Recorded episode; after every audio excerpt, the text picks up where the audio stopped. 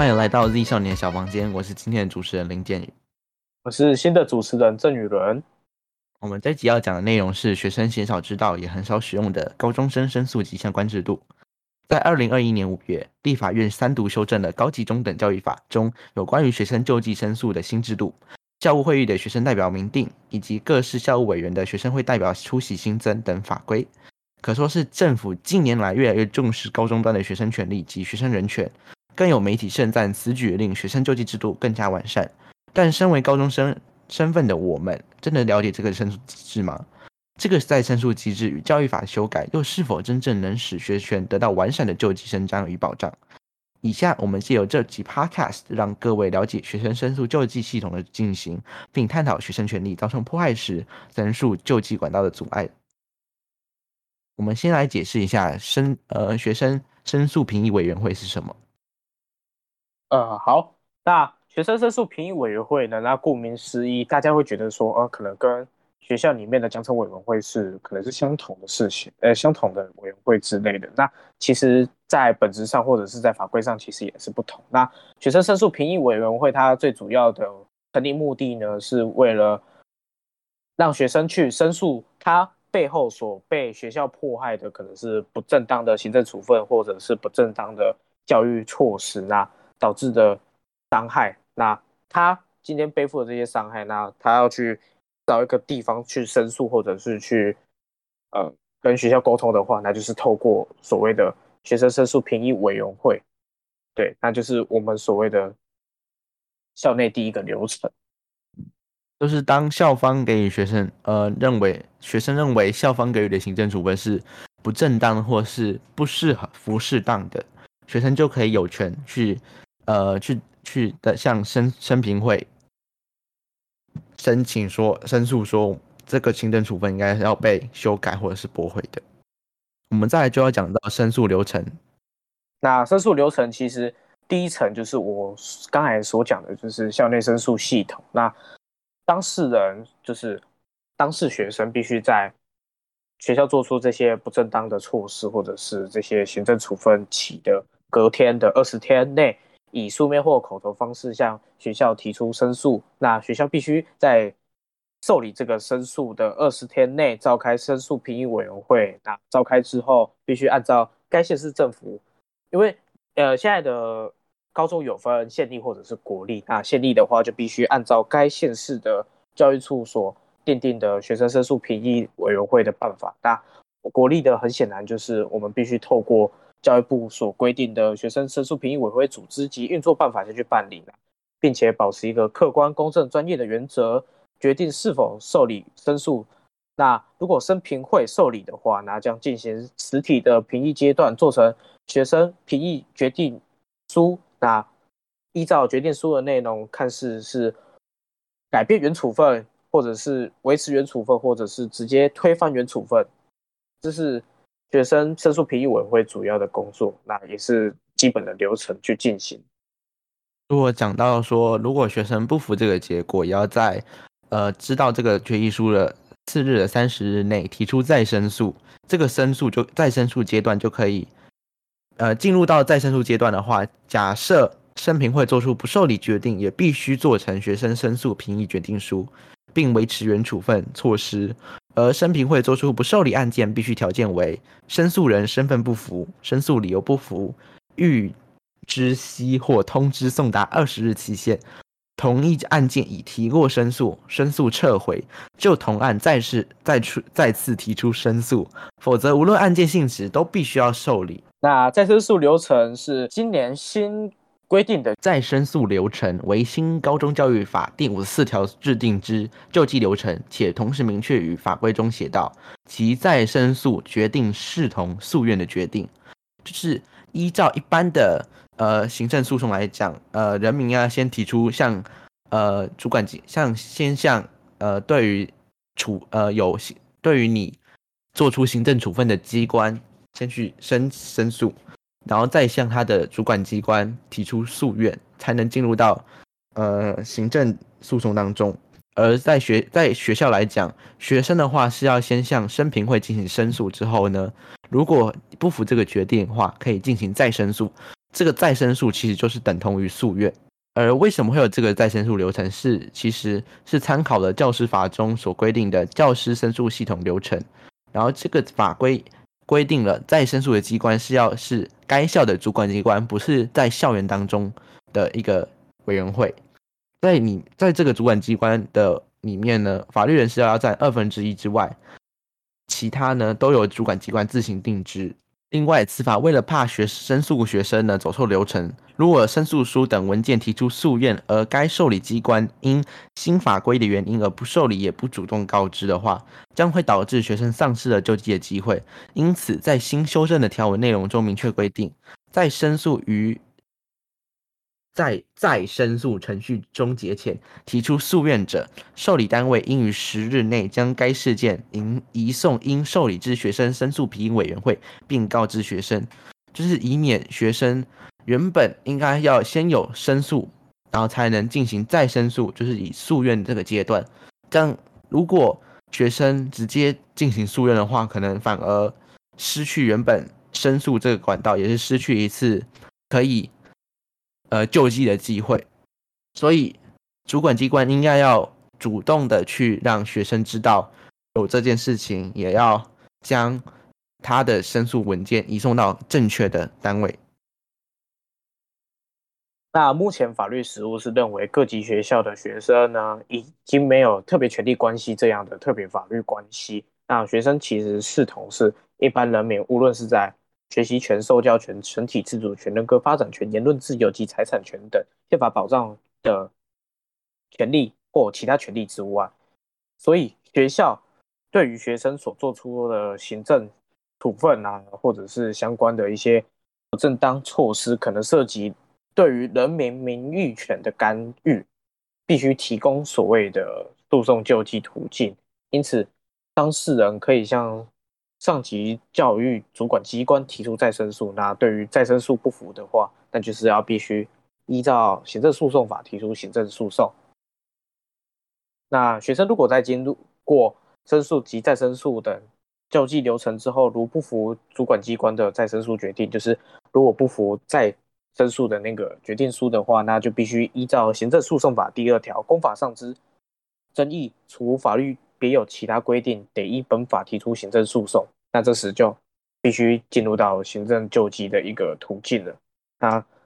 这时候的学生申诉案件将进入行政诉讼第一审，那就是高等行政法院。这个是普通的行政诉讼，那就是直接进入到高等行政法院，那由高等行政法院法官做出判决嘛。那其实如果那时候也不服，如果这时候学生又不服一审的判决的话，那就是再进入。第二审就是提出上诉，那诉讼流程进入到第二审的最高行政法院。那行政诉讼流程，我想必想想必我们各位其实都非常清楚的，就是三级二审制。那最终如果学生还是不服的话，那其实就没有办法，除非你提出再上再上诉的话，那最后其实如果不受理的话，就只能服从其法院的判决结果，那不得异议。就是对于上诉的申诉机制及申诉流程，如果平常学生没有主动去关注的话，可能就会丧失了自己的权利。当当自己遇到权利遭受侵害的时候，你会不知道有些什么救济管道可以去呃去帮助自己。然后这是在讲到如为如何我们应该要自己主动去关注这些东西，然后也也要时时注意。关乎自己学学生权益的事情，然后，呃，在公像是在公民课堂上，我们就会有些就是课文当中就会提到说，对于整个学生权益受损的关于诉诉愿的流程应该怎么做，然后再当然也讲到说，其实有些主管机关也也应该要也应该要主动告知说，我们学生在于。这项呃申诉过程当中有怎样的权利，也要主动的去协助他们。那其实我觉得建宇讲的很好的一点就是，公民课本上面都有写。那其实老实说，公民课本上面有写，我们学生不一定接受得到，就是导致后续的学生受到一些不当的侵害，像是服役问题啊、惩处问题啊受到不当的侵害，那也没办法，没没人可以去求助。其实我觉得这一点是我们现在目前高中端或者是教育端必须去加强的。那其实讲到学生救济制度之相关法法律介绍的话，其实我们要拉回到法律面的话，其实最近有一个跟讲最近是近年有一个非常重要的大法官解释，就是我们大法官四至七八四号大法官。那他是怎么写的？他是写说，本于宪法第十六条保障人民诉讼权之意旨，各级学校学生任其权利因学校因呃可能是。教育或者是管理的公权力介入啊，导致自己的身心身心灵受到迫害，或者是受到不当的侵害的话，那不管是退学或者是相关的处分，其实都要按照其相关措施性质，依法提出行政赠送程序，当成救济。那上面提到的是四至七八四号解释，那是。高中学生权利救济最重要的解释文章哦，因为前前面的可能是我记得好像是六八四还是三多少忘记了，对不起，反正就是上述的三八二其实已经是非常旧的一个解释文了。那是否与时俱进？那我这边就不再多做批评，反正就是非常老的一个解释文了。所以今年的近年的七八四号解释，其实是带给我们高中生很大的一个。可能是在行政程序的行政程序的救济的解放，那就是在原本的四字第三八二号的解释来讲，近年来的四字七八四号是推翻的上四字三八三二号的解释，因为在原本的规定来讲说，只有是退学这种比较严重的行政处分，学生才能去进行诉愿及行政诉讼的流程，而在七八四号的决定里面，七八四号的解释当中改变了这样这样一个推论，就认为说学生所受到的任何权益的侵害都可以有相同的救济管道，不论不论是很小的，或者是不论是像呃只是记一支警告，或者是呃退学这种比较严重的处分，都应该让学生有救济的管道去可以进行申诉及。诉愿，或者是甚至到诉讼，然后再就要提到说《高级中等教育法》的第五十四条的规定。那这边我会讲到的《高级中等教育法》第五十四条呢，其实是今年刚修，今年五月刚修完的。那它其实里面也有说到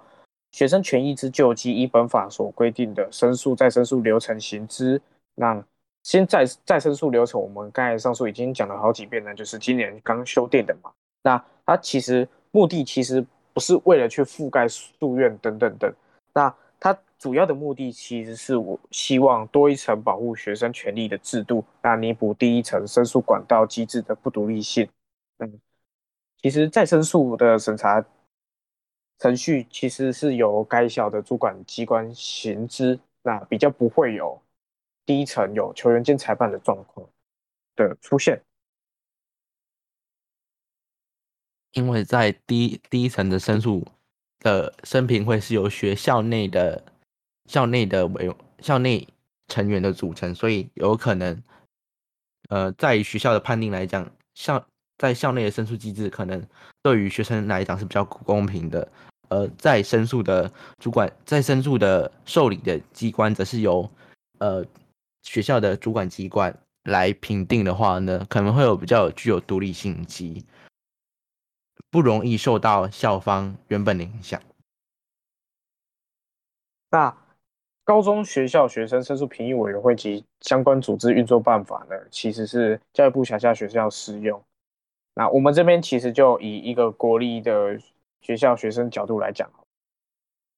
高中评议呃，高中生评会的办法其实是教育法第五十四条的延伸补充。那此办法主要明确规定诉讼人的资格、委员会的细项办法、委员会的委员遴选资格等。那作为真正生评会的运作依据，那其实只要该校是主管机关是教育部，就是所谓的国立学校，那就是全部都适用本办法。那有鉴于新高中教育法第五十四条的修法说明中，其实有补充到，希望各校或上级主管机关在制定申诉办法的时候，应明确的去遵守程序保障基本原则。那另外，法律人士需要占到二分之一以上，这个我相信刚才就已经有讲过了。那我们其实讲到。学校申诉办法其实要有一个很大的重点，申诉人其实要有一个很大的重点，就是你必须是该校的学生。那讲到该校的学生，其实我们就要探讨到另外一个问题，就是在学关系的学说问题了。你讲到我国目前最重要的或者是最主流的学说，其实是特别权利关系学说，那是属于公营利用造物关系。那其实我们从生活中的举例来讲好了，就是在四至七八四号解释之前，那我们是适用的，或者是我们主要被认为是特别权利关系学说。那我如果被学校可能是乱收书包啊，或者是学校把我讲极端一点，就是学校如果把我绑起来的话，那其实因为特别权利关系学说的问，就是最主流的看法。那其实也没有侵害这个东西，所以久而久之，学生就是处在一个人权可能是可能受侵害，但因为特别权利关系学说的绑架，而导致是完全没有侵害构成的一个关系。就是在讲到说，现今社会来讲，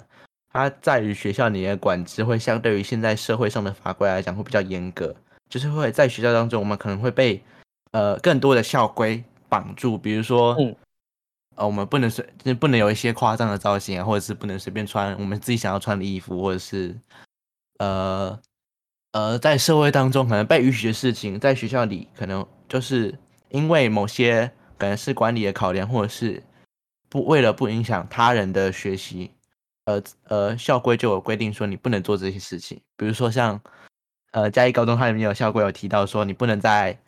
呃，校园当中玩那个刮胡泡来砸来砸去啊，你可能会被记警告。哦，我记得还有一个是，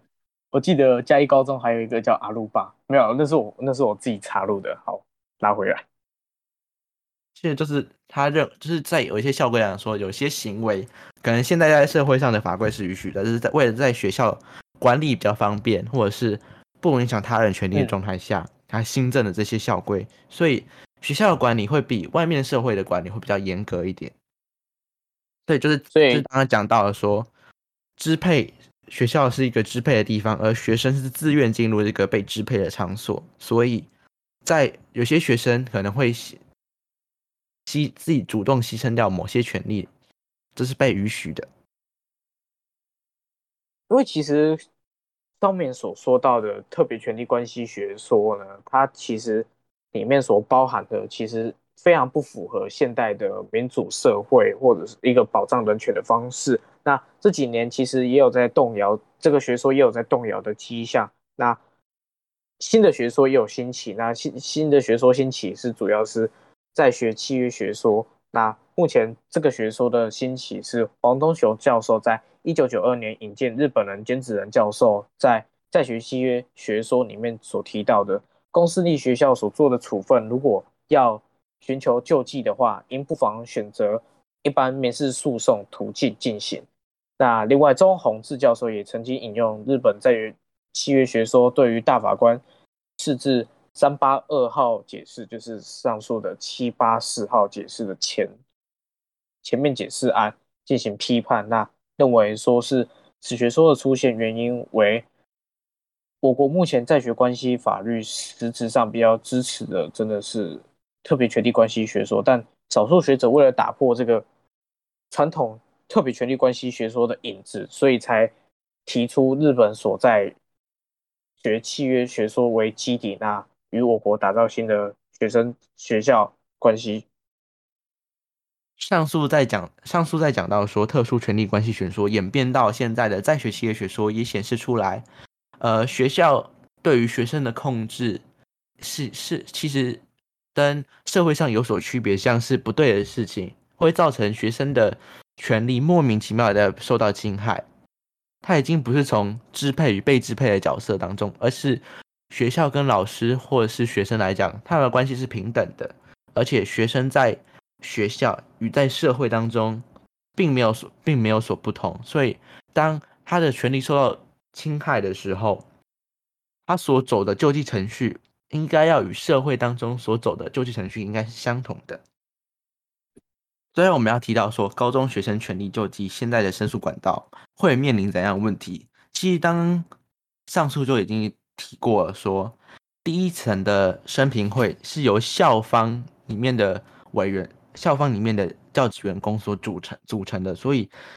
在面临学生去申诉的过程当中，可能不具备独立性，容易受到校方的压力所影响。那好，其实。根据我个人的看法，那其实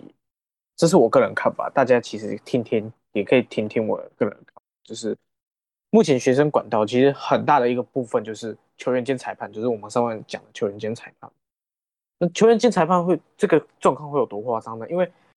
通常都是申服组去受理，那也是申服组去做申诉评议委员会的运作。那其实很容易就变成说这个。惩处是我发出去的，那要我把这个惩处再再吞回来的话，其实很难的。那另外，其实还有一个问题就是，整个申诉评议委员会的里面委员组成呢，是校长或者是一些的代教师代表。那其实互相同才的，互相都是一些约聘的关系，或者是呃同事的关系。那要去真正去发呃去发表自己的意见的话，其实非常困难。你就想想嘛，互相大家都是同事，那。其实要给自己彼此难看的机会非常少，那就很容易造成学生继续遭受不公平的对待。那那其实我觉得及时性也是一个很大的问题。那因为整体的流程，我们其实从上面看下来，少则一学年或者是一学期，那多则是能是好几年的诉讼流程。那其实这一点对于我们学生来说是非常重要的，因为我们学生的身份其实随时都会改变，有可能这一秒我是嘉义高中的学生，下一秒我可能就是某某大学，可能是台湾大学的学生。那所以及时性对于学生救济来说是非常重要的，因为这些申诉流程的繁琐繁重，那还要跑这些流程，提出相关证明，开会讨论，做出决议书，每个会期都要三三十天。二十天、十天不等，那最后的结果就是伤害持续造成，那学生还是没有得到应有的救济，所以及时性是非常重要的。那最后一点是在于说，整个整整体的学生申诉评议委员会的举，可能是运作办法是非常混乱的，因为它法规内容没有明确强硬规定说，依照县市政府的哎。依依照教育部或者是法规去运作，那很有可能造成就是各地县市政府自行的定定啊，或者是各级学校自己的名定啊，导致后续的可能是因为我是嘉义高中的学生，我是国立的，那可能得到比较好的权利救济保障，或者是一个比较好的流程进行，也有可能是。因为我本身是竹崎高中的学生，那我是县立的，那因为县立的那制度的不完善或者是制度混乱，导致我可能没办法在及时性内得到应有的保障，或者是因为整体的制度无无法，或者是可以说是无法获得真正的保障。那其实这一点我觉得是非常需要改善的。在未来讲，是学生权利。的救济制度应该是要，呃，很不同不同的学校都应该要保障学生权利的完善。然后就是在讲到说，我们虽然有这个申诉制度，但是我们也希望这个申诉制度比较很常被使用，因为我们希望校方所做出来的决定应该要是合理且适当的，不应该有在行政上来讲很长的出错或者是很长的。侵害到学生，然后学生也不应该去滥用这个申诉制度。最后，我们常说救济走在权利之前，没有救济即无权利。这句法源是法律界常来描述权利救济两者的关系。在七八四号解释还没有出现以前，其实学生对于申申诉管道来讲是有限缩的。当我们遇到一些呃不平等的侵害的时候，我反我们反而没办法为自己平反，也没办法受到公平的对待。而这种校方或是老师对于跟学生上对下的关系，我们应该要破除这样的不平等关系，特这样的特别权利关系。而虽然这个学生制度现在来，其实在法律的条文当中可能写的有点比较完善了，但是有可能最后变成一种文字游戏，或者是一种只就是只懂法律的人来玩弄的一个办法。所以，我们应该让学生可以比较我清楚的了解这样的制度，然后也可以当。在遇到不公平的对待的时候，我们可以运用这样的制度，然后也希望就是这个制度是应该要是全国统一，然后有效，也要效率很高，然后具有独立性。其实我们整个的申诉流程其实都讲完，然后对于有爱真的，我觉得上面这权利的大家都听到是一个非常重要的。我们还是先聊一下好了，我们就是讲一下我们自己对于学生的定义是什么。我我先讲的说，我认为，呃，学生权利是一种，因为校园当中是由校方的教职人员，然后由老师、由学生三方一起组成的，所以学生在于学校的管理或者是呃学校的一些决策当中，也要有一定的影响力。所以学生其实，我觉得最主要，学校学生其实是是学校当中是最重要的一部分。很多事情都要以先以学生的权利为主，所以学生权利来讲，就是对我来讲是有学生自治是蛮重要的一环。然后，呃，其实我觉得学生权利跟在社会当中原本的人权其实是蛮相近的。嗯。因为其实你刚才讲到的人人权相关的问题，个人其实比较想学生权利或者学生权益定位成一个人权的表现吗？它是属于学生相关权益的一些涵盖性涵盖性的一个描述。那其实里面不，其实里面包含的可能是自由权、人身安全、嗯，人身安全权之类人人格发展权、受教育权等。权利，那这个总和包括起来，可能我就会把它定位成学生权益。那我个人认为就是这样。就是其实学权，就是学生权益本来就是学校当学生在学校当中可能会遇到跟社会上可能遇到不同的事情所面临的不一样的权利，但是这些应该都要被尊重的，所以。校方学习学习，我们学生争取学生自治也是一个很重要的原因，是因为认为学校当中的所有决定应该都有学生去影响或是提供意见，然后也要尊重学生，尊重学生的想法。所以学权，争取学权，其实对于校园的整体的校风或者是整体学习的。效率是好的，也对学校未来的发展是好的事情。对，我觉得其实建宇讲的没错。其实，其实发展学权不只是在发展可能是人权的相关自由的展现呐，更多的是提升整体的教育环境。因为学生如果一直处在一个非人权的或者是非人道的方式在这个这个环境下去成长或去学习的话，其实很大一部分会造成可能出社会之后，或者是出社出校门社会脱轨。对，就是与社会脱轨，就是没办法去跟社会交流。那就是很常会出现，可能是，嗯，因为在学校里面，所有事情就是，呃，校方可能全部都是压着你。那你一进入社会，你接踵而来的可能各种权利的各种权利的那个。保障或者是什么样的方式去保障自己权利的话，那我个人是觉得就很难去伸张属于自己的权利，或者是去明了到底自身有什么权利的存在。那这样子长久这样子长久以来就是不利于公民教育的展现我觉得。我觉得公立学校相对来讲会比较对于学生的管制会比较，也它的松散是指对于学生的比较自由，不会有泰国比较奇怪的一些比较过于严苛的一些规定。但是，就是讲到说比较高压的一种管理的话，还是现在还是存在在私校当中。其实私校来讲，有些没有受到。也不是说没有受到教育部的规范，但是有些在于学生权利的部分，教育部其实对于私校是很难去管控的，或者是应该要去多多的积极的去探查或者是去改善对于私校呃高压管理学生，因为觉得学生其实你受到非常高压的一种管理的话，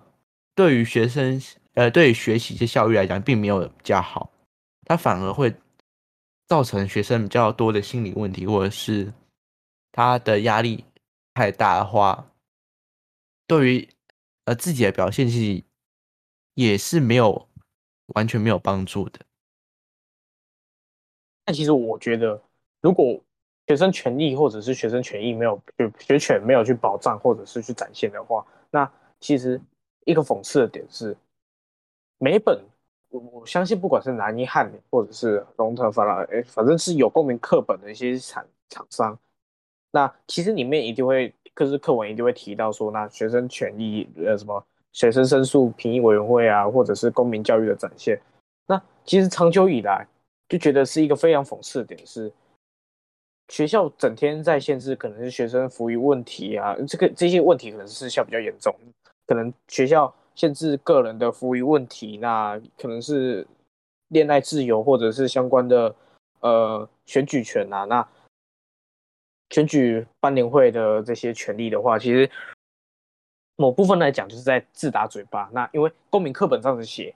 那公民老师也这样教，可是却没办法做出真正的一些执行的话，那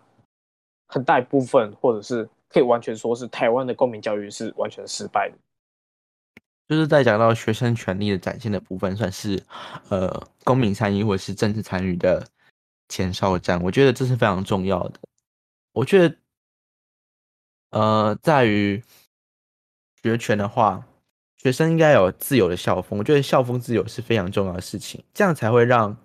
大家可以可以无拘无束的讲出他们自己的理念，或是他们对于学术上的看法。呃，在于整个学习效率，或者是整个校，整个对于学生自己的学习，或是整个学习的风气来讲，会比较好。因为可能会对，因为很多的家长，我觉得很多的家长都会认为说，学校就是应该要管理学生，把学生管好，然后一定要让他们上到很好的大学，或者是他们成绩一定要好，他们不能有什么社团啊，或者是一些特殊的课程，这样比较非学术的课程的。安排，我觉得这这是，我觉得是教育观念应该要必须要改改变的。因为整体来讲，现现在目前学习整体的社会公民参与率不高，其实我觉得某部分来讲可以归咎在于学校教育的方面出了问题。那学校方面为什么会出了问题呢？原因就是因为可能是某些私校或者是公立学校也会那。完全没有学生参与公共事务的一个空间，那久而久之，学生就会自认于说自己只能做好自己分内的事情。那公共事务的参与，就算自己能参加，也不能改变事情。那等到出了校门之后，可以把它放到到社会上来讲的话，就是政治可能只有某部分的政治精英能参加。我这个市井小民，我就算去投票，或者是去做抗争。但是都是没用的，都是没用的成果。那久而久之，其实就会造成了政治能感嘛。那大家也可以知道，就是政治能感啊，久而久之压抑久了，就会爆发了民粹。那其实整个是恶性循环的。那如何去改善整个恶性循环的话，其实我觉得很明显的就是教育面这一个教育面必须去处理。就是在讲说。其实台湾属于属于一个新兴的民民主国家，我们在民主化其实只有三十几年来，三十几年之久。呃，对于大家越来越不不参与政治的话，我觉得这样是非常不好的行为，因为的话，这样会导致整个整体社会没有一个充分的沟通，没有一种，就是像刚刚舆论讲的说，只有某些政治精英在玩弄这个政治，而也掌控在他们手中。其实每一个人对于社会影响力都是，不是说对于社会影响力，是对于每一个人都是有价值的，对于这个社会都具有一定的影响力。他的每一票都是有能力改变现今的这一切。不要认为说你的一票并不有，并不值得，你的任何一票都有可能改变现在。社会走向与现在社会制度，或者是整体社会的进步，所以在讲说学生学权，其实是一种社会参与的表现，也是一种政治参与的提前去进行政治参与。而为什么我们会对学权这么重视？也对。呃，我们想要做很多学权的议题，是因为我跟雨伦还有这个团队里面，呃呃，幼中也是都是呃嘉义高中班领会的成员，就是学生会当中的成员。呃，我们觉得，呃，学校虽然家中算是一个比较自由，相对于其他高中比较自由开放，但是我们认为，呃，学权就是要不断去争取。不断的有进步，他一定会一直的进步。他就是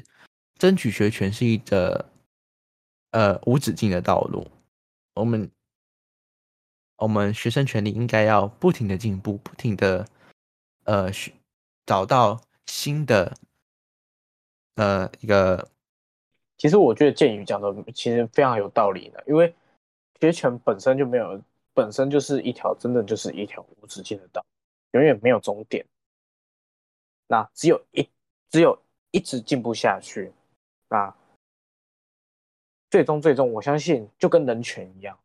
人权在十九世纪刚起来的时候，人家就以为可能是自由权或者是生命权，那是最后的终点，那只要保障生命权、自由权，那就已经够了。只是我认为，学权跟人权是一样的概念，那随着不新兴的学权或者是新兴的人权出现，那学权的。道路那必须去继续的延拓下去，